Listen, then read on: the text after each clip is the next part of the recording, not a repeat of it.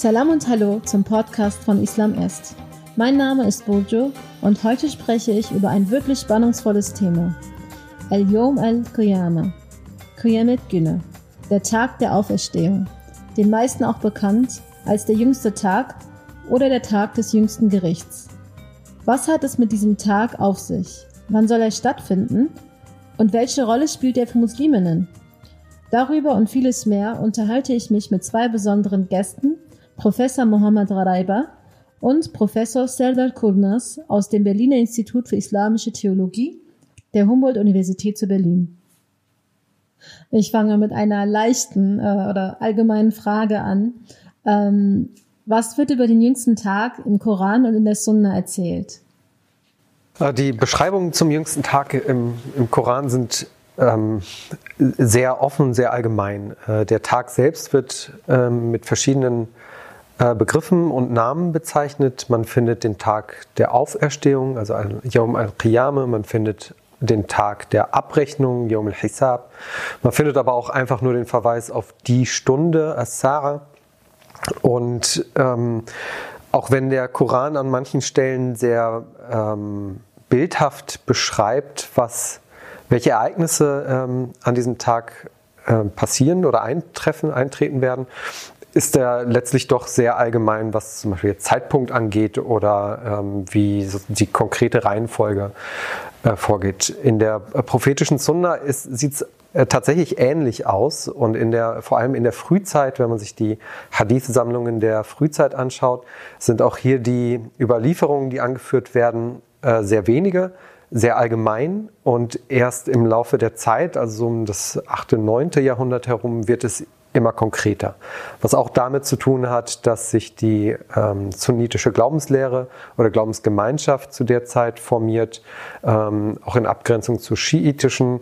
Da werden diese Bilder beziehungsweise die Hadithe, die Überlieferungen, auch Teil ähm, der Bestätigung der sunnitischen Glaubensgemeinschaften, nicht unbedingt vom Inhalt her, weil sich hier schiitische und sunnitische Glaubenslehren gar nicht so stark unterscheiden, aber es kommt da auf die Autoritäten an, über die diese Hadithe überliefert werden, ähm, sodass also auch der Aspekt ähm, sozusagen der Formierung der Glaubensgemeinschaften ein bisschen eine Rolle äh, gespielt hat in der Ausgestaltung ähm, dieses Tages oder der konkreten Informationen. Ja, ähm, insbesondere wenn man auf die prophetische Tradition achtet, also all das, was vom Propheten Mohammed tradiert wird, was wir als Sunna bezeichnen oder in schriftlicher Form als Hadith, äh, muss man sich das auch immer vor Augen führen, dass wenn auch dort detaillierte Informationen vorkommen, ähm, diese dann auch nicht unbedingt authentische Überlieferungen sind. Also es gibt zum größten Teil, es wird kategorisiert äh, als Fitan ve Melahim, also solche äh, Be Beschreibungen über, den, über die letzte Stunde beziehungsweise den Anzeichen darauf, dass es, äh, dass die Welt untergehen wird, ähm, sieht man äh, graduell über die Jahrhunderte hinweg natürlich ein, eine Zunahme an verschiedensten Beschreibungen. Man findet immer wieder weitere Details. Und solche Überlieferungen sind kategorisch eigentlich auch sowohl in der sunnitischen Tradition als auch in der schiitischen Tradition relativ schwach. Das heißt, wenn man sich äh, die Hadithe sich anschaut, gibt zwar viele Details schon, aber im Grunde genommen die frühesten Überlieferungen, die uns, die uns vorliegen, sind relativ ungenau, was natürlich viel Raum dafür offen lässt, darüber zu spekulieren, was passiert, was bedeutet jetzt zum Beispiel, wenn es im Koran die Rede davon ist, die Stunde naht und die, der Mond wird sich spalten. Ähm, die Stunde naht und der Mond wird sich spalten, wird dann äh, sofort so gedeutet, dass es zu einer Mondspaltung kommen wird, äh, während der, ähm, während der, der der Dinge, die passieren, die das einleiten, dass die Welt untergehen wird. Also dieses Wort Sa'a, Stunde, wird dann meistens so gleichgesetzt mit dem, mit dem jüngsten Tag. Ähm, in Bezug auf andere Religionen, welche Gemeinsamkeiten oder Parallelen der islamischen Vorstellungen oder Beschreibungen des jüngsten Tags lassen sich in anderen abrahamitischen Religionen wiederfinden? Also sprich Christentum oder Judentum? Ähm, wie, also wir können eigentlich mit der prophetischen Tradition hier äh, ähm, die, den Gedanken nochmal fortführen und zwar, äh, weil der Koran halt eben wie, äh, ähm, äh, wie schon gerade eben dargestellt worden ist, so oh, keine konkreten Informationen hergibt über den jüngsten Tag. Also es sind immer nur ganz allgemeine Beschreibungen, sind natürlich solche Aussagen im Koran erklärungsbedürftig. Und diese Erklärungen findet man zum einen in der prophetischen Tradition, zum anderen aber auch über Überlieferungen von der ersten Generation, die auch eine bestimmte Vorstellung darüber haben, was diese Koranpassagen bedeuten sollen. In Klammern nochmal dazu gesagt, ähm, ihnen wird auch unterstellt, dass sie die meisten Informationen vom Propheten gehört haben oder sich, äh, also wenn sie sich auch nicht direkt auf ihn berufen, ist es trotzdem so, dass man ihnen eine bestimmte Autorität zuspricht.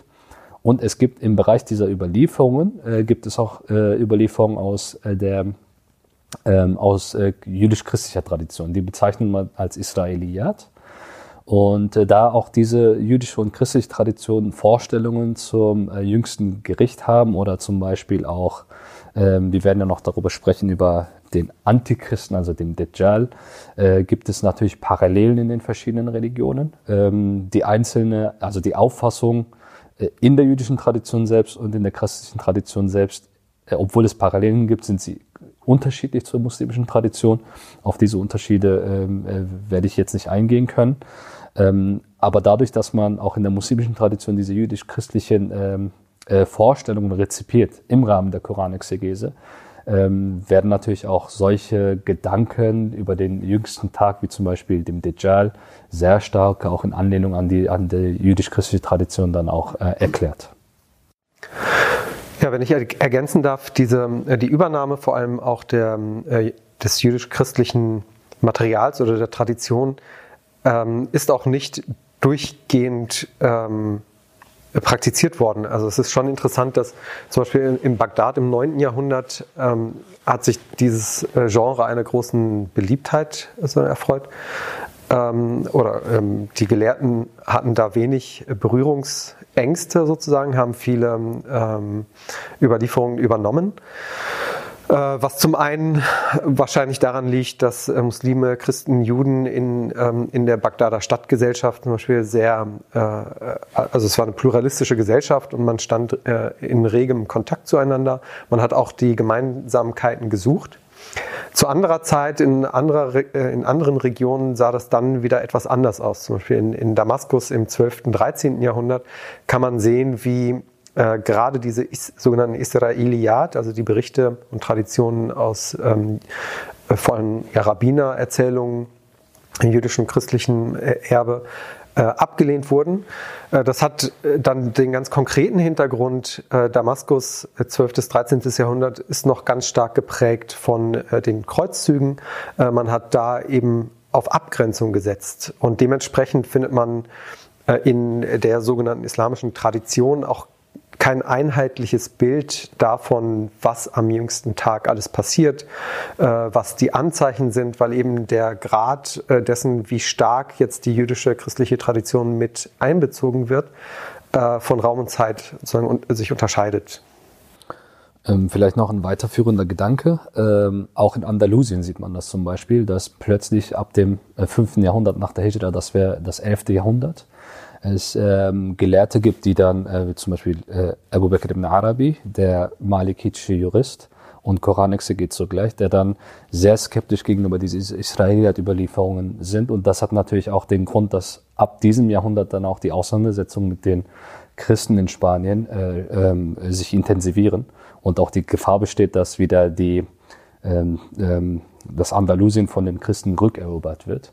Und da sind dann größere Abgrenzungsmechanismen, die dann greifen. Und dann ist man auf einmal skeptischer gegenüber diesen Überlieferungen, wo man zum Beispiel auch, wie zuvor äh, gesagt worden ist, in die Frühzeit geht. Gab es ja auch dann Konvertiten unter der Prophetengefährten-Generation, die jüdischen, äh, die aus der jüdischen Tradition stammen. Und dadurch gab es halt eben auch viel Einfluss. Also damals war man viel offener, weil man gedacht hat, es gibt einen Spielraum äh, für ähm, ähm, exegetische äh, Unternehmungen, in denen man diese Tradition auch mit einbeziehen kann. Das kommt nicht einfach ungefähr daher, weil das hat auch damit zu tun, dass der Koran generell eine, ähm, er ist zwar sehr skeptisch gegenüber der, den christlichen und der, der, der jüdischen Tradition, was die Schriften anbelangt, aber schließt zum Beispiel eine Rezeption nicht komplett aus, weil der Koran ja davon ausgeht, dass er quasi nicht alles, aber einen Großteil, Großteil von diesen Schriften auch bestätigt. Das heißt, er, das heißt er dann, Musaddiqan lima bayne also bestätigend dessen, was was schon unter ihnen sich an Schriften befindet. Welche Bedeutung spielt der jüngste Tag für Musliminnen? Ja, äh, äh, also grundsätzlich ist der Glaube an, äh, das, an den Tag des jüngsten Gerichts oder an eine Art Abrechnung fest im Glauben der ähm, sunnitischen und schiitischen Muslime verankert. Das kann man schon sagen. Ähm, es gibt diesen äh, berühmten Hadith, den, der von Jibril überliefert oder beziehungsweise äh, von, also von Propheten, Gefährten überliefert wird, aber in dem Jibril zum Propheten kommt und ihm und ihn nach ähm, der Bedeutung des Islam, äh, nach der ähm, konkreten Umsetzung des Imans, also des Glaubens, äh, fragt und des Ihsans, also des guten äh, Handelns. Und da wird der äh, Tag äh, des jüngsten Gerichts explizit genannt, also Yom al-Qiyamah. Ähm, aber wie gesagt, die, die konkrete ähm, Ausgestaltung dieses Glaubens oder die Ausbuchstabierung, wenn man so möchte, die ist relativ offen. Und es ist ganz interessant zu sehen, dass sich auch die prophetischen Traditionen, der Prophet scheint, also hat da viele Ereignisse zum Beispiel genannt, aber in den verschiedenen Berichten tauchen die äh, in unterschiedlichen Reihenfolgen auf, so dass äh, muslimische Gelehrte in der Vergangenheit äh, wie in der Gegenwart immer Probleme haben, hier zum Beispiel eine Chronologie, ein ähm, festzumachen oder genau zu benennen, was das eigentlich äh, bedeuten soll. Also es gibt ja, äh, gibt ja die Gestalt zum Beispiel des Mahdis, also des, so, des Rechtgeleiteten. Ja, und ähm, das ist so vage, dieses Konzept, dass auch historisch viele Strömungen, also theologische Strömungen, zum Beispiel ihre ähm, theologischen Ansätze oder Reformen darüber ähm, haben äh, legitimieren wollen, dass sie behauptet haben, ihr äh, Anführer sei der Mahdi zum Beispiel. Äh, dadurch also versucht haben, einen Legitimationsanspruch zu begründen oder äh, auch politische äh, Führer haben das ausgenutzt. Und so kann man eigentlich bei vielen, äh, vielen Anzeichen doch immer die Frage stellen, also das, was ist da eigentlich die, die eigentliche Intention hinter warum das genannt wird, äh, wenn das so allgemein bleibt eigentlich. Genau, und nochmal ähm, das zu vertiefen, was äh, Mohammed zuvor gesagt hat. Ähm, Im Grunde genommen ist es eine Glaubensgrundlage, dass es zum jüngsten Tag kommt und dann es eine Rechenschaft gibt nach der Auferstehung, also Auferstehung. Ähm, das kommt alles im Koran vor. Das ist, deswegen wird davon auch eine Glaubensgrundlage abgeleitet, hinzugezogen auch noch dieser ganz berühmte Hadith.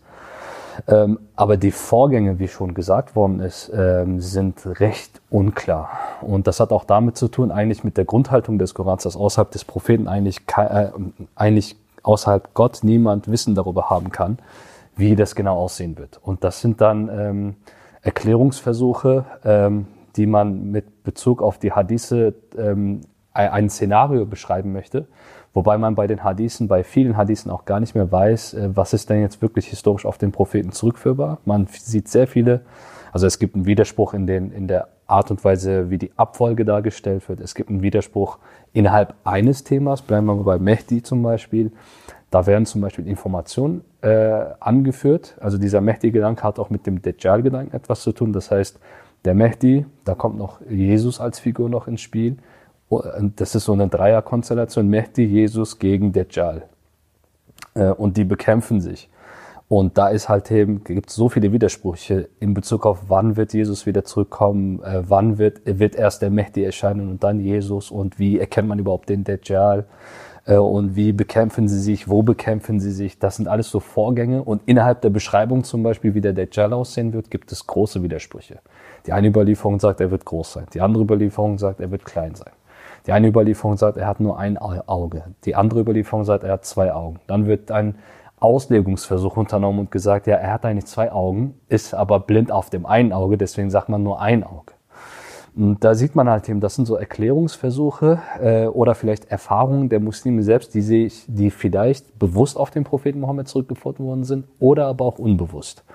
Und das führt dann halt eben dazu, dass wir eigentlich äh, ständig in einer Auseinandersetzung sind äh, auszuloten, wie das wirklich aussehen wird oder aussehen kann, weil eigentlich im Grunde genommen, wie der Koran es sagt, ist dem Menschen diese Information verschlossen. Und da gibt es noch weitere Mechanismen zu sagen, dass dem Propheten noch äh, außerhalb des Korans eine quasi Offenbarungsinformation zuteil wird, sodass man immer noch versucht, mithilfe von Überlieferungen zu sagen, das ist eine Glaubensgrundlage. Also Sie werden zum Beispiel sehen, dass in der theologischen Literatur, also in der Literatur zu den Kalam, zum Kalam, gibt es schon Diskussionen darüber, dass man an den Mächtig glauben soll oder glauben muss. Ob das überhaupt eine Glaubensgrundlage ist, wird auch diskutiert. Im Grunde genommen sind es aber Überlieferungen, die nicht, also es, die sind nicht auf den Koran zurückführbar, weil Mehdi äh, etc. kommt im Koran nicht vor, dafür andere Dinge, über die wir noch sprechen werden. Ähm, daher als Glaubensgrundlage darüber zu sprechen, ist schwierig, aber klar ist, man muss äh, quasi an ein Ende der Menschheit glauben und an Auferstehung. Wie das genau aussehen wird, ist unklar. Es, die Gelehrten diskutieren sogar über die Auferstehung, wie das geschehen wird. Das ist auch nicht, also wenn man den Koran wortwörtlich nicht nimmt, ist es eine körperliche Auferstehung.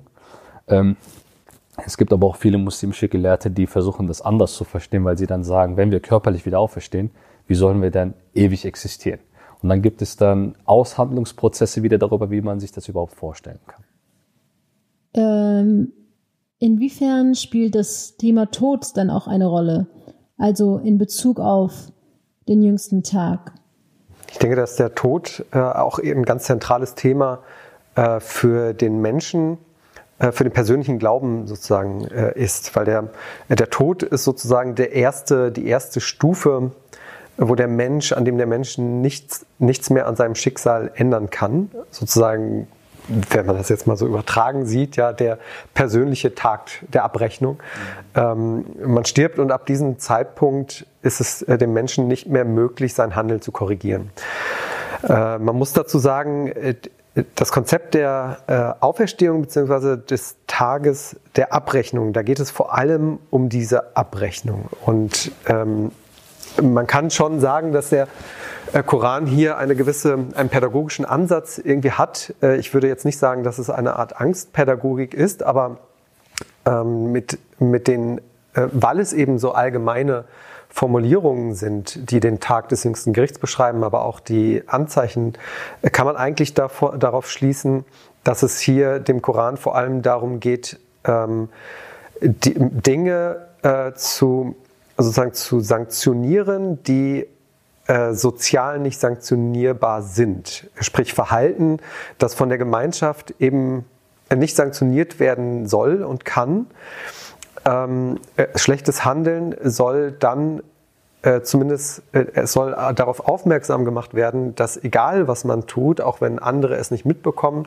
also Schlechtes tut äh, und das andere nicht mitbekommen, dass das äh, irgendwann aufgedeckt wird. Und so ist die, ähm, die Rhetorik, ähm, wenn es um den Tag der Abrechnung geht und um, ähm, um die Abrechnung selbst, er legte großen Wert darauf, dass sozusagen alle Taten des Menschen auf, äh, aufgezeichnet werden, dass alles festgehalten wird.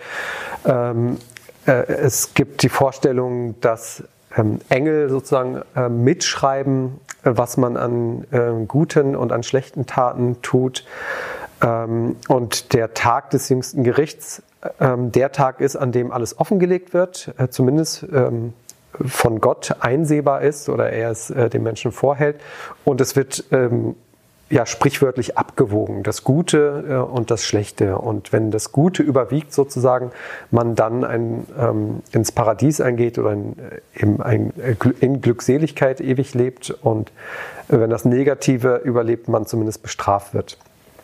Äh, und hier spielt, äh, auch hier spielt dann eben der Tod äh, deswegen dann eine wichtige Rolle, weil man bis zum Tod, bis zu dem Zeitpunkt des Todes, ähm, sein, Verhalten, korrigieren kann, ähm, Reue zeigen und so weiter. Genau, also ich möchte nur einen äh, wichtigen äh, Punkt nochmal aufgreifen, den äh, Mohammed genannt hat. Es geht eigentlich ist viel zentraler der eigene Tod. Der kann natürlich in Verbindung stehen mit, der, mit dem jüngsten Tag, weil während der Lebzeit des dazu kommen kann, dass man deswegen stirbt äh, oder äh, eines natürlichen Todes stirbt. Und das ist eigentlich viel zentraler im Koran, dass man immer daran denkt. Und damit ist auch verknüpft der Gedanke des Yawm al-Qiyamah, des, äh, des, des jüngsten Tages. Ähm, und ähm, wichtig ist halt eben, dass man immer die Handlungen dann so vollzieht, dass man Rechenschaft ablegen kann. Und zwar jedes Mal daran denkt, dass man so eine Handlung, die Handlung so zu vollziehen hat, als würde äh, quasi Gott vor einem stehen, was man dann mit dem Begriff Ihsan wiedergibt.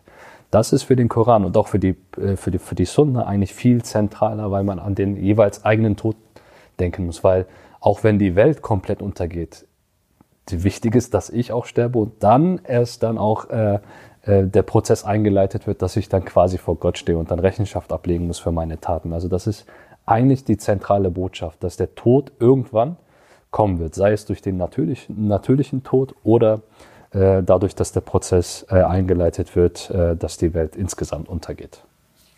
Ähm, jetzt kommen wir zu einer ganz interessanten Frage, weil die Frage lässt sich auch in den sozialen Medien sehr häufig wiederfinden und da gibt es auch relativ häufig Antworten drauf. Ähm, was sind denn Zeichen des jüngsten Tags? Ähm, die Gelehrten äh, versuchen, die Anzeichen des jüngsten Tages in so große Anzeichen und kleine Anzeichen äh, einzuteilen.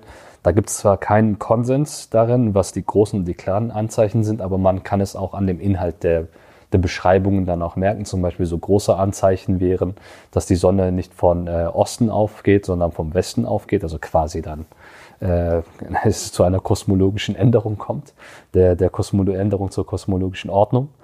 Ähm, ähm, weitere größere Zeichen wären dann zum Beispiel Figuren, die plötzlich auftauchen, wie der Dajjal, über den wir noch sprechen können im Detail, oder die Ankunft des Mehdi oder dass Jesus zurückkehren wird, weil nach zumindest dem Glauben, der verbreitet ist unter den Muslimen, ist Jesus noch nicht tot, sondern ist bei Gott und wird wieder zurückkehren. Und kleinere Anzeichen sind zum Beispiel Anzeichen, die wir auch fortwährend durch die Geschichte der Menschheit hinweg sehen können. Dass zum Beispiel, dass es zu einer Degeneration kommt, dass bestimmte Ordnungen äh, nicht mehr äh, also dass es zu einer Neuordnung der Gesellschaft kommt, zum Beispiel patriarchalisch ähm, äh, dominierte Gesellschaften äh, sprechen zum Beispiel auf einmal davon, dass die Männer ihre Macht verlieren werden und die von den Frauen regiert werden. Das sind auch zum Beispiel Motive, die wir wieder erkennen können, aber die sind eigentlich ganz einfach zu dechiffrieren, dass das einfach nur die Wahrnehmung der Menschen gewesen ist, die quasi an Strukturen festhalten wollen und wenn sie sich das ändert, dann sehen sie das quasi als ein, als ein Zeichen des Untergangs. Und weitere Zeichen sind zum Beispiel kleinere dass die Kriminalität zunehmen wird, dass ähm, es zu, zu, einer Großzahl von Fehlgeburten kommen wird. Dass es, es gibt zum Beispiel auch Überlieferungen, die darüber berichten, dass es keine äh, Sklaven mehr geben wird. Also sie sehen aber auch, sie sehen vor allem bei diesen kleinen Zeichen, dass das einfach historisch gewachsene, äh, gewachsene Vorstellungen sind, die dazu verwendet worden sind, dass es zu einer zu einem Verfall der herrschenden Ordnung kommt die die Menschen generell natürlich als negativ wahrnehmen. Wenn wir, also wir machen das ähnlich heute. Wenn zum Beispiel, wenn Sie zum Beispiel mit ähm, Personen sprechen, die jetzt 50, 60 Jahre alt sind, dann werden sie sich darüber beschweren, dass die Jugend ja so degeneriert ist, dass sie kaum rausgeht, nur noch an den Handys hängt und dass sie ja sowieso verloren sind. Und das wird dann halt eben in solch eine Rhetorik gepackt, dass man sagt, das Ende ist nah. Oder dass zum Beispiel, dass, äh, es gibt eine Überlieferung ganz spannend, da ist die Rede davon, dass äh, die Bauern irgendwann äh, so äh, äh, Hochhäuser errichten werden. Und das wird dann interessanterweise in religiösen Kreisen auf Dubai zum Beispiel bezogen äh, oder generell die reichen arabischen Staaten, äh, von denen dann behauptet wird, dass sie dadurch jetzt, dass sie reich geworden sind, diese Hochhäuser bauen.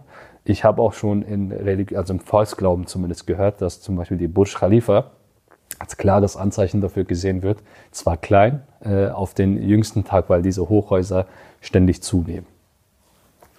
Ja, man, man kann da ergänzen, dass äh, auch hier im Grunde das, das größte Problem ist, dass ähm, viele Anzeichen so allgemein formuliert sind, dass sie im Grunde zu jeder Zeit irgendwie eintreffen können. Ja? Ähm, ein, ein anderes Beispiel wäre die Aussage, dass äh, die Sklavin ihre Herrin gebärt. Ähm, und also das kann man ja jetzt irgendwie ganz, ganz konkret deuten, vielleicht in vormodernen Gesellschaften, in denen es noch Sklaverei gibt, sich irgendwelche Konstellationen vorstellen, dass das äh, auch ganz konkret passiert ist.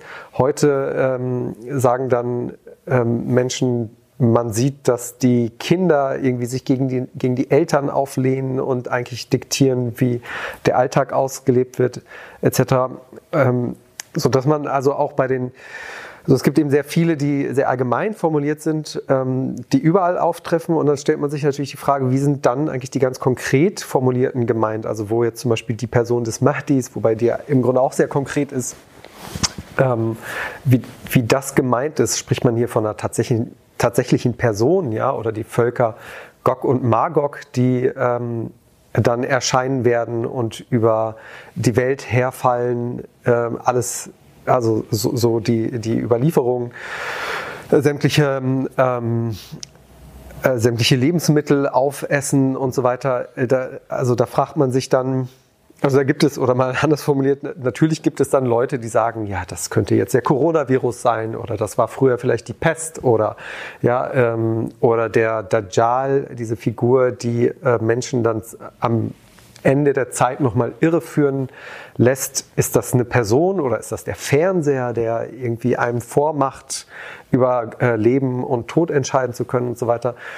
Ähm, ich denke, dass, also das, das ist so sozusagen das Problem an diesen ähm, Überlieferungen, dass sie sehr allgemein sind teilweise, dass nicht spezifiziert wird und werden kann und auch offensichtlich ja ganz bewusst nicht, äh, nicht geschehen ist, ähm, dass hier offensichtlich mehr eine, eine Art pädagogisches Mittel eigentlich, ähm, das eigentliche ähm, Mittel oder Ziel ist, das dahinter steht und nicht die, konkreten, die Ankündigung von ganz konkreten Ereignissen. Ähm, genau, das ist aber so offen. Ja, und man darf auch Folgendes nicht vergessen. Der Prophet Mohammed kommt ja als letzter Prophet. Und das heißt, äh, das wurde auch von ihm selbst so gedeutet, dass, äh, dass das Ende der Zeit quasi nah ist. Und wenn halt eben solche Katastrophen passieren, denken die Menschen natürlich direkt daran, okay, wir leben schon in der Endzeit. Und äh, wenn jetzt zum Beispiel so eine reale Gefahr wie die, wie die Corona-Gefahr da ist und ständig, ständig Menschen sterben und äh, die Krankheit quasi kaum kontrolliert werden kann, dann denkt man sofort in diesen Kategorien und sagt, ah, das ist ein klares Anzeichen, es ist bald soweit. Und äh, da halt eben die Überlieferungen so allgemein sind, kann man alles Mögliche da reindeuten. Man könnte jetzt auch mit leichten äh, exegetischen Mitteln sagen, der Dajjal, äh, das ist der Coronavirus. Das ist, äh, das, das geht ganz einfach. Weil dann man einfach sagen würde, ja, die Beschreibungen dort sind nur metaphorisch gemeint. Und dann äh, könnte man sagen, das hat eine, auch eine große Zerstörungskraft. Ich mache mal jetzt ein Experiment. Es hat eine große Zerstörungskraft.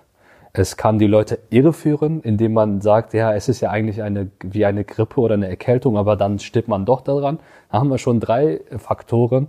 Irreführen, große Zerstörungskraft und große Verbreitung. Die stehen für den Dajjal. Und da haben sie sofort ein Erklärungsmuster, äh, wo sie dann sagen können, okay, der Dajjal ist zwar keine Person, aber dafür dann äh, ein Virus äh, oder wie auch immer man dann äh, das dann identifizieren möchte. Ähm, Nochmal, Herr Kulnas gefragt, Sie sprachen von einer Dreieckskonstellation, ja, ähm, zwischen dem Mehdi, dem Dajjal und äh, Jesus. Können Sie, können Sie da nochmal drauf eingehen?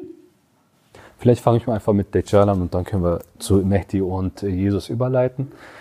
Also ein ganz bekanntes Motiv, auch wiederum in der jüdischen und christlichen Tradition, weil Dajjal, die Übersetzung ins Deutsche wird gerne als Antichrist wiedergegeben und da hören Sie das auch schon raus, dass das auch im Christentum schon bekannt ist, äh, dieses Motiv, beziehungsweise diese, diese Vorstellung darüber, dass es eine Figur oder eine Person geben wird, die dann ähm, ähm, zum Ende der Zeit äh, auftauchen wird. Und in der muslimischen Tradition ist es zumindest so, das sind so die Eckpunkt, Eckpfeiler, die man ausmachen kann.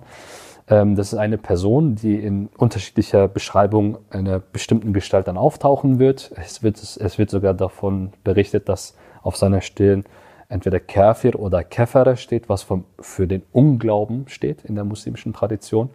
Und dieser wird dann quasi äh, solche Dinge vollziehen, die die Menschen dann dazu überzeug davon überzeugen werden, dass er quasi eine göttliche Botschaft überbringt. Er wird dann mit, mit Mitteln der Magie Dinge tun können, die diejenigen, die nicht ganz fest im Glauben sind, äh, ähm, vom Glauben abfallen und ihm folgen. Äh, es wird zum Beispiel berichtet, dass er mit Feuer und Wasser äh, erscheint und eigentlich das Wasser Feuer ist und Feuer Wasser ist. Da sehen Sie wieder diese, äh, diese Kniffe, äh, die man mit Magie verbindet.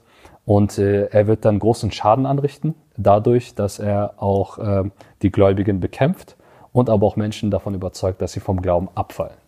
Und äh, seine Gegner sind äh, der Mehdi und äh, Jesus.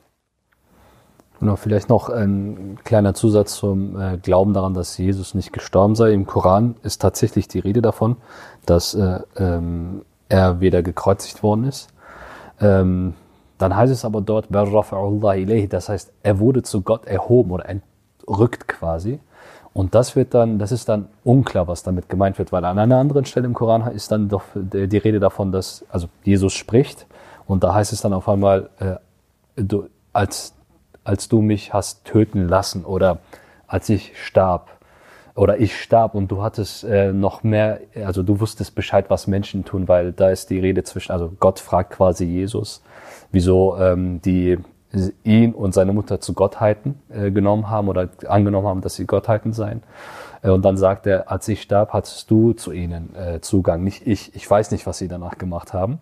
Das nehmen einige wenige Gelehrte als Anlass dazu, zu sagen, Jesus ist tatsächlich gestorben, aber nicht am Kreuz, sondern der ist dann irgendwie äh, ausgewandert und dann eines natürlichen Todes gestorben.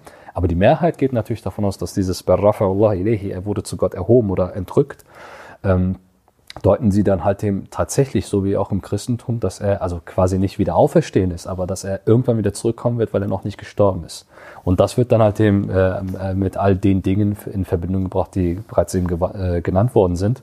Und dass er dann quasi für Ordnung sorgen wird. Und dann ist man natürlich auch bemüht, zum Beispiel solche Bilder zu bedienen, zu sagen, der Mehdi wird ein Gebet dann leiten und Jesus wird dann nicht das Gebet leiten, sondern auch sich in der Gemeinschaft befinden, die dem Mehdi dann folgen. Das wird dann quasi als Bestätigung der Gültigkeit der Prophetie Mohammeds verstanden, weil man sich dann darüber Gedanken macht, wenn Jesus wieder zurückkommt, ist das eine neue Prophetie? Oder fügt er sich quasi dem letzten oder der letzten Botschaft, die der Prophet Mohammed als letzter Prophet dann auch verkündet hat. Und ganz, ganz schwierig sind halt eben die Abläufe. Äh, und man sieht auch zum Beispiel, die, äh, da gibt es dann ganz konkrete Ortsangaben auch in den Überlieferungen, was dann sehr ähm, was eigentlich ganz komisch ist, weil dann heißt es auf einmal, äh, Jesus wird auftauchen an der weißen Minarette äh, in, in, Damaskus. Und das ist dann natürlich eine Anspielung auf die Herrschaftslegitimation der Dynastie der Umayyaden, die, die erste äh, muslimische Dynastie, die gegründet, gegründet worden sind. Die haben auch eine Moschee erbaut. Äh, und damit versucht man sich eine Legitimation zu verleihen. Und solche Überlieferungen, die so detailliert sind, sind meistens schwach bis hin zu erfunden. Und das kann man dann auch in den Quellen dann auch nachlesen in der, in der sogenannten Hadith-Wissenschaft. Ähm, in den sozialen Netzwerken wird in Bezug eben auf, auf den jüngsten Tag und auf die Zeichen sehr häufig von Gog und Magog und dem Dajjal gesprochen. Mal angefangen mit Gog und Magog. Wer oder was sind Gog und Magog und welche Rolle erfüllen sie am jüngsten Tag? Gog und Magog kommen tatsächlich im Koran vor, als Ya'juj wa Ma'juj. Ähm, wiederum auch bekannt in der jüdischen Tradition, in der christlichen Tradition, wird auch oft wieder mit der Kategorie Israeliyat, äh, den Überlieferungen auch äh, erklärt in der äh, Literatur. Ähm, Im Koran kommt es tatsächlich einmal so vor als ein Volk, als ein unbändiges Volk, quasi als Barbaren äh, die dann von dem Zulkarnain, äh, der gerne, also derjenige mit zwei Hörnern, äh, der mit äh, Alexander dem Großen äh, gleichgesetzt wird. Und da ist die Rede davon, dass er sie besiegt hätte. Und es gibt viele Überlieferungen darüber, dass er äh, quasi äh, eine große Barriere hat erbauen lassen, quasi so eine Mauer. Und dann versucht man sich das auch zu erklären, weil man diese Mauer nie, erkennt, äh, nie wiedergefunden hat, hat man sich das dann versucht so zu erklären, ob es die, die chinesische Mauer ist oder ob man eigentlich eine Gebirgskette damit meint.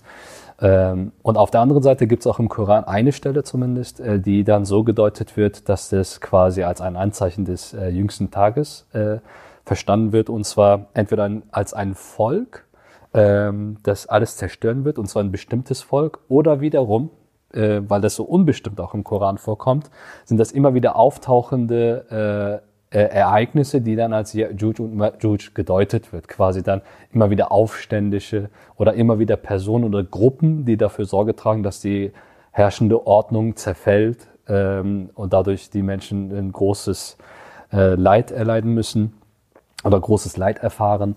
Ähm, das wird dann äh, damit gerne auch gleichgesetzt. Also diese Unbestimmtheit des Korans wird dann, gibt es ein großes Spektrum an Deutungsmechanismen. Es gibt zum Beispiel Überlieferungen, die dann sagen, Juj und Juj werden kommen, also Gog und Magog, die, die werden erst kommen nach der Eroberung Konstantinopels. Äh, wer weiß dann, also wie das dann in dieser Geschichte gedeutet worden ist. Und es wird auch zum Beispiel gleichgesetzt mit den Türken, dass sie gesagt haben, also die Türken sind diejenigen, die alles zerstören werden. Damit sind jetzt nicht die Türkei-Türken gemeint von heute, sondern die Turkvolker, die auch natürlich für die äh, bestehende äh, Herrschaftsdynastie seien es die Abbasiden oder sonst welche äh, Herrschaftshäuser, natürlich eine Gefahr dargestellt haben, weil sie von Zentralasien hinaus, auch indem sie auch den Islam angenommen haben, großen Einflussbereich auch hatten. Und das wurde dann auch gerne als Yajuj und Majuj gedeutet worden. Das kann theologische Deutungen sein, das sind aber natürlich auch ganz klare politische Mittel, um die eigene Gesellschaft gegen solche Gefahren zu mobilisieren. Weil wenn man diese Gefahr dann abwenden kann mit Yajuj und Majuj, wer das auch immer sein soll, dann kann man die eigene Ordnung ja stabilisieren. Das heißt, kann man sie bekämpfen, wird der jüngste Tag äh, äh, nicht eintreffen. Und da kann man natürlich das als ein Mittel, äh, rhetorisches Mittel verwenden, um Leute zu mobilisieren. In den Beschreibungen des jüngsten Tags wird ja auch häufiger von Naturkatastrophen gesprochen. Gibt es dann irgendwelche Herangehensweisen oder Ansätze, die den Klimawandel als ein Zeichen des jüngsten Gerichts betrachten oder den irgendwie da rein interpretieren?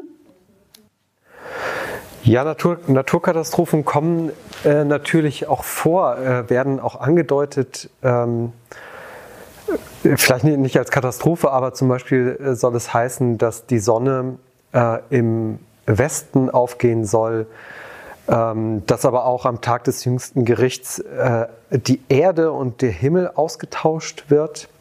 Ähm, und äh, das, das sind natürlich auch wiederum also jetzt, dass die Sonne vielleicht nicht im Westen aufgeht, ist sehr konkret, aber ähm, es bleibt ja trotzdem immer die Frage, wie, wie kann man sich das konkret vorstellen? Wie soll das dann aussehen? Dreht sich die Welt dann, die Erde in eine andere Richtung? Oder ja, dass man im Grunde gezwungen ist, hier ähm, zu deuten. Und da kann natürlich, ähm, da wird jeder ähm, Gläubige vor dem Hintergrund seiner Zeit deuten. Äh, Naturkatastrophen spielen dann natürlich eine Rolle äh, oder ist ein mögliches ähm, Interpretationsmittel ähm, oder Ergebnis.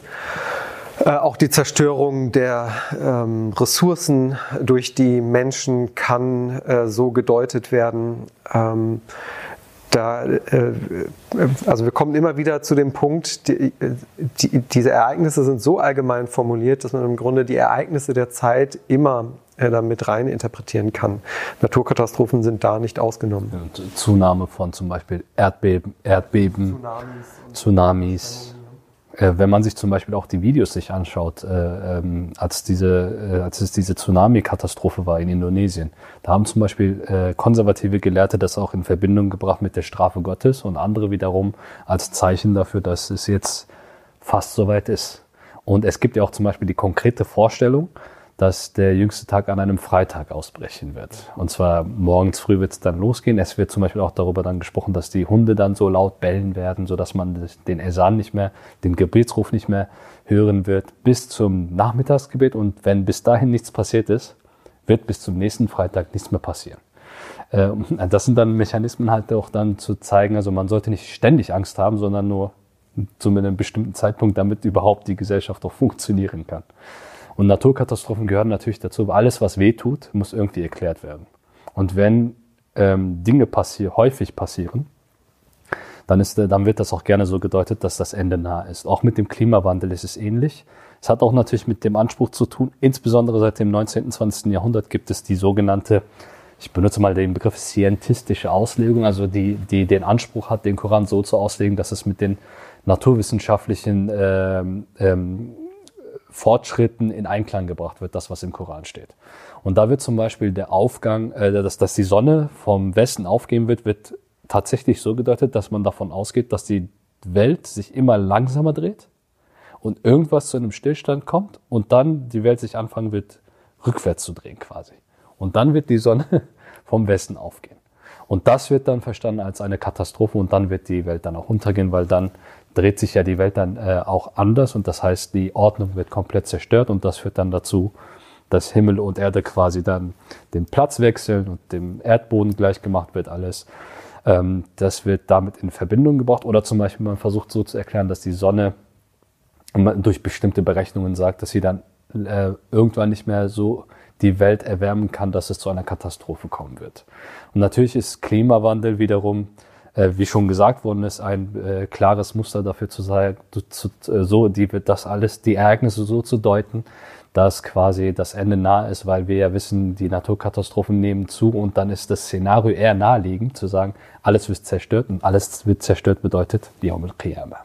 Das heißt, es ist äh, ähm, äh, der jüngste Tag wird quasi dann dadurch eingeleitet. Und dass es halt eben diese großen Zeichen gibt und kleinen Zeichen gibt, wenn man das alles miteinander kombiniert und insbesondere die kleinen Zeichen passen dann so äh, zu jeder Zeit und zu jeder Epoche, so dass man immer irgendwelche Dinge so deuten kann, dass es jetzt bald soweit ist.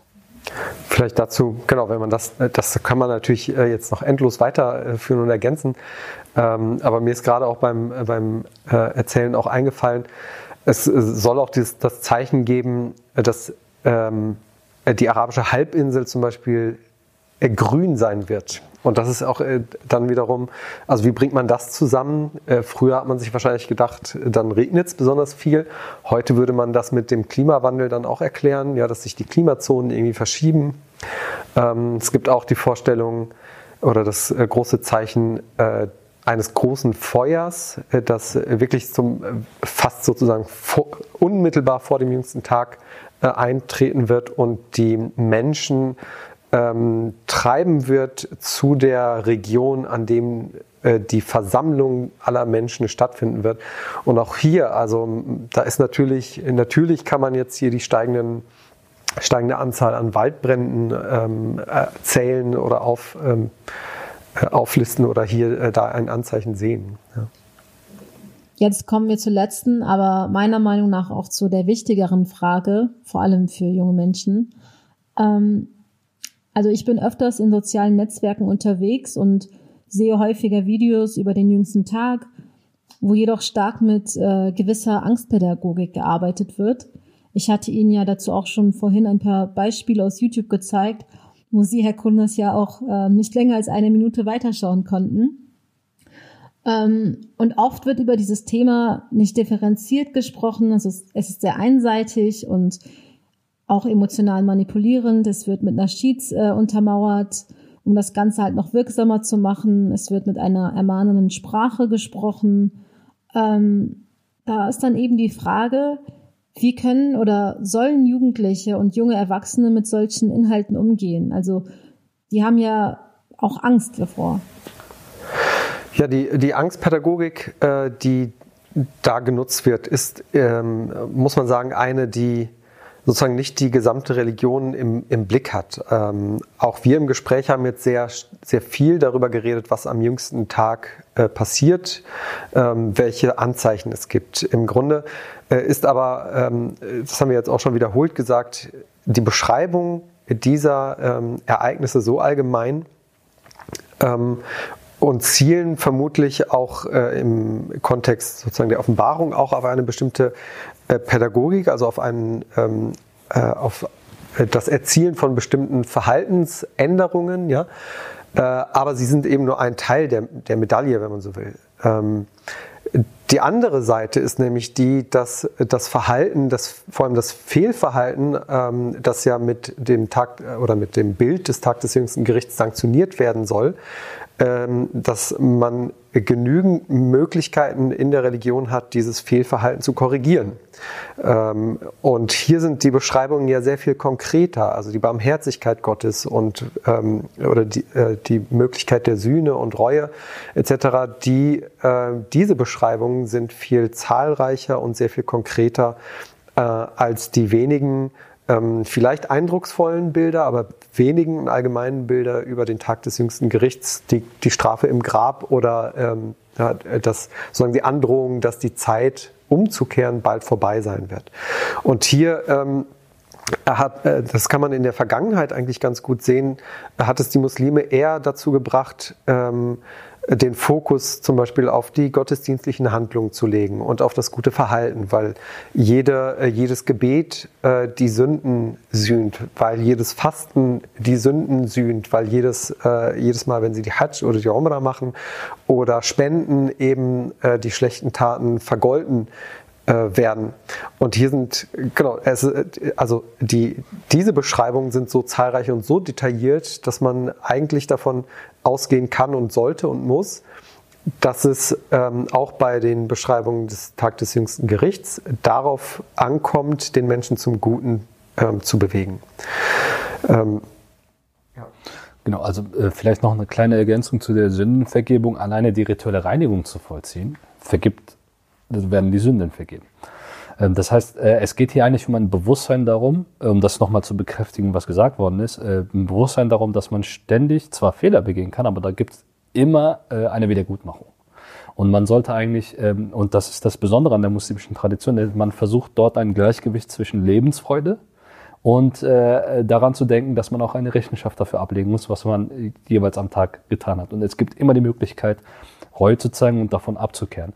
Was zu dieser Angstpädagogik, was ich dazu noch äh, besonders betonen möchte, wenn man sich die Verse sich anschaut, die eher aggressiv klingen, beziehungsweise Strafen androhen, sind sie meistens mekkanische Suren. Das heißt, es gibt im Koran Suren, die sind offenbart worden in der Zeit zwischen 610 bzw. 9 bis 622 in Mekka und es gibt Suren, die wurden nach 622 bis 632 in Medina offenbart. Und die Suren, die in Mekka offenbart worden sind, die sind, die sind in solch einer ähm, düsteren Atmosphäre quasi offenbart worden, weil Muslime gequält worden sind, sie wurden verfolgt, sie wurden nicht ernst genommen. Damit der Prophet sich durchsetzen konnte, gab es auch insbesondere in dieser Zeit ganz scharfe Formulierungen im Koran. Die sind auch viel dichterischer, viel bunter, spielen viel mehr mit Bildern sodass dort wir natürlich ganz starke Bilder haben, kräftige Bilder haben, die auch natürlich diejenigen ansprechen, die überheblich die Muslime damals unterdrückt haben. Und zwar nicht, also es geht auch dem Koran dort um die Unterdrückung selbst, nicht weil es jetzt nur Muslime sind, sondern der Koran hat eine große Allergie gegen Unterdrückung.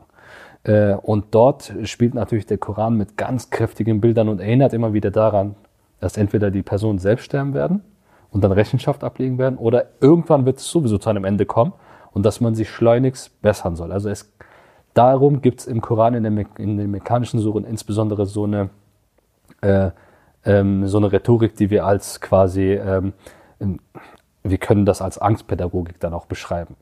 Schaut man sich die medianischen Suren an, wo die Muslime dann eine eigene Ordnung haben, eigentlich von der Gefahr der mechanischen Arabern, äh, die nicht zum muslimischen Glauben äh, noch konvertiert waren damals, also bis 630, äh, nicht den Glauben angenommen haben, ähm, weil sie dort in quasi in Ruhe leben konnten, ähm, sieht man, dass in den medinensischen Suren viel mehr der Fokus darauf gelegt wird, auf die Alltagsordnung. Also man denkt dann auf einmal nicht mehr an die, an den jüngsten Tag so stark oder an den jüngsten, an, ähm, an, an die Rechenschaft, sondern wie ordne ich den Tag so, dass ich keinem äh, äh, dass niemand Ungerechtigkeit erfährt. Dazu gehören finanzielle Transaktionen, ganz einfach auch die Beschreibung von der Voraussetzung, rituelle äh, Handlungen zu vollziehen, Rituale zu vollziehen.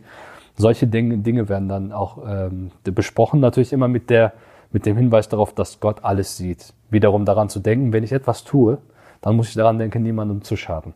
Also es geht eigentlich darum, äh, die Message ist, e ethisch zu handeln, moralisch zu handeln ähm, das ist die Hauptbotschaft dann in Medina. Wir sehen dann halt eben auch, man, wenn man Koranverse zitiert, was ja in vielen YouTube-Videos ja geschieht, darf man nie vergessen, wann sie äh, offenbart worden sind und an wen sie sich richten und äh, welches rhetorische Mittel da verwendet worden ist, weil sie können, äh, also der Koran kann mit dem Begriff der Barmherzigkeit in Mekka noch nicht operieren weil das niemand ernst genommen hätte. Aber dafür, die medinensischen Suren tauchen zum Beispiel auf einmal dann äh, äh, Verse auf, die dann äh, das betonen, dass Gott sich die Barmherzigkeit vorgeschrieben hat. Im Endeffekt kann man dann darauf sehr stark hoffen.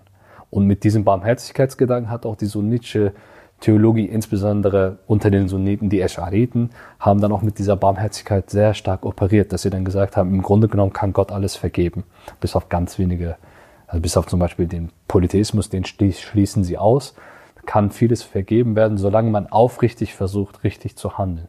Und das ist eigentlich die zentrale Botschaft. Ähm, und ich würde tatsächlich sagen, ähm, anstatt dass man sich Gedanken darüber macht, wie der jüngste Tag aussehen wird, wovon niemand einen äh, Vorteil ziehen kann, sollte man sich viel mehr darüber Gedanken machen, was passiert, was würde passieren, wenn ich morgen sterben würde, weil das also ich will jetzt keine Angst machen, aber man kann jederzeit sterben. Äh, das ist auch nichts Geheimes. Ähm, dass man denkt, wie sollte ich handeln, sodass ich meine Handlungen dann rechtfertigen kann. Und da muss man auch keine großen Gedanken sich darüber machen, sondern wenn man niemandem anderen schadet, dann ist meistens auch die eigene Handlung dann auch gerechtfertigt. Das ist die zentrale Botschaft des Korans, wie man das, wie man das aus dem Koran herauslesen kann. Und dieser Fokus auf das jüngste Gericht äh, geschieht ja auch nur dadurch, äh, oder auf den jüngsten Tag geschieht ja auch nur dadurch, dass man halt eben nur bestimmte Überlieferungen, nur bestimmte Aussagen des Korans so stark fokussiert und den allgemeinen Blick eigentlich verliert, äh, was eigentlich die zentrale Botschaft ist. Ja, wenn ich das direkt auch aufgreifen darf, ähm, weil ich glaube, das ist äh, doch recht zentral. Ähm, auch die Gelehrsamkeit äh, und Muslime äh, in, in, den nachfolgenden Generationen in der Geschichte haben das im Grunde zum Inhalt auch ihrer, ihrer Glaubenspraxis gemacht. Also man kann das, äh, das ist wirklich dokumentiert in äh, der sogenannten Erbauungsliteratur, es ist dokumentiert in der Frömmigkeitslehre in Beschreibungen der Religionspraxis und letztlich auch ähm, in den vielen Biografien äh, besonderer äh, äh, Männer und Frauen in der Geschichte. man hat eben äh, ja sich ermahnen lassen sozusagen von dieser Rhetorik, auch von den äh, beschriebenen Ereignissen. Man hat aber, das hat nicht zu Angst und Resignation geführt, sondern es hat dazu geführt, dass Menschen bewusst jeden Tag äh, dann äh, so vollbracht haben, dass sie sozusagen das möglichst Beste und Gute aus diesem Tag herausholen. Also man kann durchaus einen Aktivismus auch aus dieser Rhetorik ziehen äh, zum Guten. Ähm, es gibt so die, die Tendenz zum Beispiel unter Mystikern, dann der, ähm, der Welt, ähm, wie nennt man das, Weltentsagung, ähm, ja, aber im Sinne von, man enthält sich jetzt von äh, Konsumgütern und so weiter und konzentriert sich auf die guten, guten Taten, die äh, sich nicht nur durch die eigene Religiosität und Religionspraxis ausdrückt, sondern natürlich auch im Umgang mit anderen in der Gesellschaft einen Beitrag zu leisten. Ähm, daher auch also die, ähm, die YouTube-Videos ähm, oder auch andere Formate in den sozialen Medien legen viel zu stark im Grunde den Fokus auf diese Angstrhetorik und viel zu wenig darauf, dass äh, die eigentliche Botschaft eben die ist, ähm, äh, gut zu handeln, auf Gottes Barmherzigkeit zu hoffen, dafür viel zu tun, in der Gesellschaft gut, gut zu wirken. Und daraus sollte man, sollten sich vor allem Jugendliche auch die Lehre ziehen, eben ähm, äh, äh, also frohen Mutes und aktiv in den Alltag zu starten und nicht äh, sich, sich einschüchtern zu lassen. Ich denke, das ist eine ganz wichtige Sache. Genau, eigentlich fast ein Hadith, das zusammen, äh, was wir zuvor gesagt haben. Also der Islam ist gutes Benehmen. Und wer das Arabisch unbedingt hören möchte, al-Islam husnul khuluq. Das heißt, äh, im Grunde genommen, wenn man nur daran denkt, um gut zu handeln, muss man auch sich auch nicht unbedingt große Gedanken darüber machen, äh, Sünden zu begehen. Und es ist zum Beispiel auch in, in, der mystischen Tradition der Fall, dass man nicht zu sehr den Gedanken darauf fokussieren sollte, habe hab ich jetzt eine Sünde begangen, weil dann öffnet man die Möglichkeiten, dass der Satan jemandem immer einflüstert zu sagen, du handelst was, du handelst falsch. Und zwar ohne eine bestimmte Grundlage. Das nennt man Westwasser. So böse Einflüsterungen, die einem äh, zum Zweifel zwingen. Und deswegen sollte man eher das Positive äh, an der, äh, also an den Ganzen, was geschieht, immer an das Positive denken. Und so ist auch der Grundtenor de, des, des Propheten Mohammed selbst. Er versucht dann immer zu zeigen, ihr habt Fehler gemacht. Er sagt dann auch, ich mache auch Fehler. Dann bittet man um Vergebung und geht seinen Weg und bemüht sich, das nicht zu wiederholen. Es geht wirklich tatsächlich äh, korrekt zu handeln und nicht darum, ständig darüber nachzudenken, äh, wie die Welt untergehen wird. Weil im Endeffekt ist, man sollte es dazu kommen, äh, also es wird dazu kommen. Äh, was soll man denn dagegen tun? Also das Beste ist doch einfach richtig und gut zu handeln. Alles andere ist doch vollkommen irrelevant. Ich denke auch, dass sie, dass sie vor allem die mediale Darstellung heutzutage ganz stark von Bildern lebt, die äh, in anderen Kontexten geprägt sind. Ähm, also düstere Videos und äh, Bilder von Explosionen, die es früher ja nicht gab, irgendwie atombombenartig, ähm, Überschwemmungen zeigen etc. All das ist natürlich ist, irgendwie diese ähm, eine starke Überbetonung dieser Angstpädagogik, die vor, vermutlich nur im heutigen Kontext auch so funktioniert, weil es die Bilder irgendwo anders auch gibt äh, und transportiert werden. Ähm, Jugendliche damit also in Kontakt geraten und anfällig sind, äh, das gleichzusetzen. Ähm, was man aber wirklich auch immer betonen muss, ist, dass äh, auch der Prophet selbst ja in seinen letzten äh, Minuten, Sekunden ähm, und Momenten seines Lebens sich auf die Begegnung mit Gott gefreut hat. Ja? Und das ist auch etwas, was, was in, der, äh, in der Erbauungsliteratur oder auch im, im, im Schrifttum muslimischer Gelehrten immer, immer stark äh, betont wird, äh, dass man sich im Grunde auf den Tod freuen kann. Das ist, es ist eben nicht etwas ganz Furchtbares, Schlimmes, sondern ähm, klar muss man dafür darauf hinarbeiten. Aber letztlich ist die Begegnung äh, mit seinem Schöpfer ähm, etwas Positives und die Ereignisse, Ereignisse des jüngsten Tags im Grunde jetzt Schritte, die äh, also vielleicht ein bisschen Angst einflößen, aber letztlich steht äh, da doch die freudige Begegnung mit seinem Schöpfer. Ne, äh, zu dem Mächtiggedanken kann man eigentlich nur hinzufügen, dass äh, Menschen oft unabhängig von der Zeit, in der sie leben, ähm, so einen Gedanken da, äh, dazu, also sie neigen dazu, jemanden zu erfinden oder jemanden zu denken, der oder die dann quasi bef äh, befreiend dann eingreift und quasi die Gesellschaft oder die Menschheit rettet. Das sehen wir auch ganz aktuell eigentlich. Äh, ich möchte jetzt nicht behaupten, dass man, dass die jetzt an den Mehdi denken, aber eine, an eine erlösende Figur oder errettende Figur sehen wir natürlich bei den ganzen Comichelden, äh, den Superhelden in den Comics. Ähm, Superman ist jemand, wie der Name auch schon sagt, der quasi unüberwindbar ist, bis auf dieses Kryptonit. Kann er alles Mögliche tun und jeden retten. Äh, jetzt haben wir die Marvel-Figuren, die Avengers, die alle bestimmte Stärken haben, wenn sie zusammenkommen können sie dann auch die Gefahr beseitigen. Natürlich, was passiert denn dadurch? Äh, dadurch passiert Folgendes, und zwar verlegt man die Verantwortung. Man muss dann selber nichts tun, sondern da kommt jetzt eine übermächtige Person, die sowieso alles klären kann.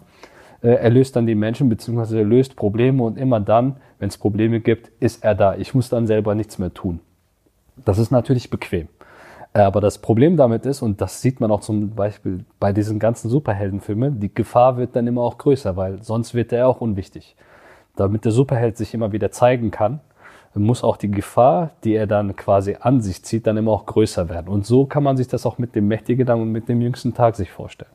Es gibt immer größere Gefahren, die werden irgendwie gelöst, dann kommt noch eine größere Gefahr und dann muss noch eine größere Gefahr kommen, sodass wir heutzutage dann, da wir auch mehr Möglichkeiten haben, bestimmte äh, Naturereignisse dann auch zu erkennen, sehen wir dann halt immer noch eine größere Gefahr und die Gefahr wird immer wachsen. Und die Hoffnung darauf dann halt eben, weil nun mal Superhelden nicht real sind, für viele in Klammern leider nicht real sind, äh, denkt man halt natürlich daran, dass wird dann irgendjemand mal kommen, den sogar der Prophet äh, prophezeit hat, der dann quasi dann das Ganze einleiten wird und die Menschheit dann auch retten wird und für Gerechtigkeit und Ordnung sorgen wird. Vielen herzlichen Dank Ihnen beiden für das wirklich tolle, wichtige und spannende Gespräch und auch für Ihre Zeit. Yom al-Qiyamah Jetzt wissen unsere Zuhörer hoffentlich auch mehr darüber und wie sie mit bestimmten Inhalten zur Thematik umgehen können.